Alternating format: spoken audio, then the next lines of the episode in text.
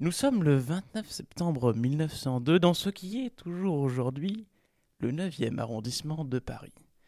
Il est 9h du matin et le verdict des médecins tombe, Émile Zola est mort. Dans la nuit, suite à une intoxication de la combustion lente produite par la cheminée. Alors rapidement, la nouvelle se répand. De Paris à Marseille, les journaux en font leur une. La presse nationaliste et antisémite déverse ses passions.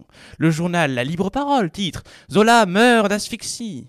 Mais très vite, à gauche, on s'indigne. Certains émettent l'hypothèse d'un assassinat. Ils disent Zola n'est pas mort naturellement, c'est un assassinat des anti-Dreyfusards. Il est vrai qu'en 1902, Zola a beaucoup d'ennemis. La droite nationaliste le voit comme un traître, l'homme qui a défendu le juif plutôt que la patrie, sauvé une vie et déshonoré une nation. En 1902, la France se trouve toujours dans ce, qui sera la plus grande crise politique de la Troisième République, j'ai nommé l'affaire Dreyfus.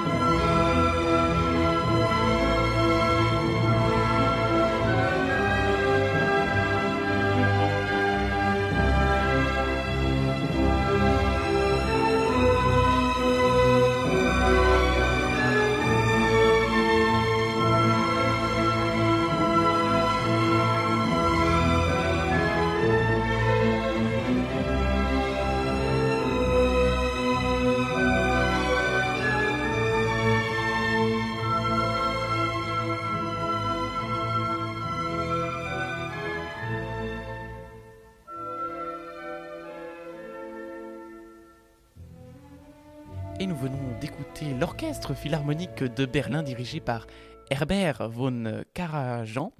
Et c'était évidemment l'allegretto de la 7e symphonie de Ludwig van Beethoven.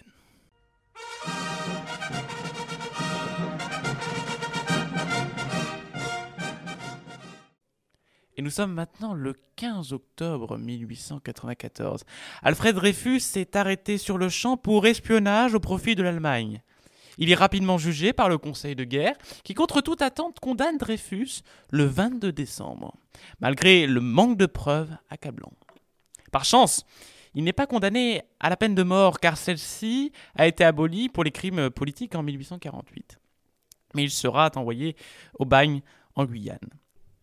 Le 5 janvier 1895, Dreyfus est arrêté dans la cour d'honneur de l'école militaire de Paris, entouré d'une foule hostile on entend même derrière la cour Morland des cris scandant À mort, Judas Mort aux Juifs Il est vrai que dans cette France de la fin du XIXe siècle, il existe un consensus sur la culpabilité de Dreyfus. On entend même Jaurès ou Clémenceau à l'Assemblée nationale s'offusquer que Dreyfus ne soit pas condamné à mort.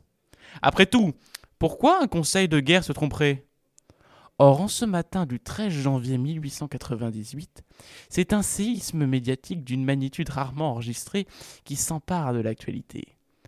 Comment la République va-t-elle réagir face à cette accusation? Pourquoi Zola a-t-il pris ce risque? Nous le verrons dans le prochain épisode de l'énigme de Zola.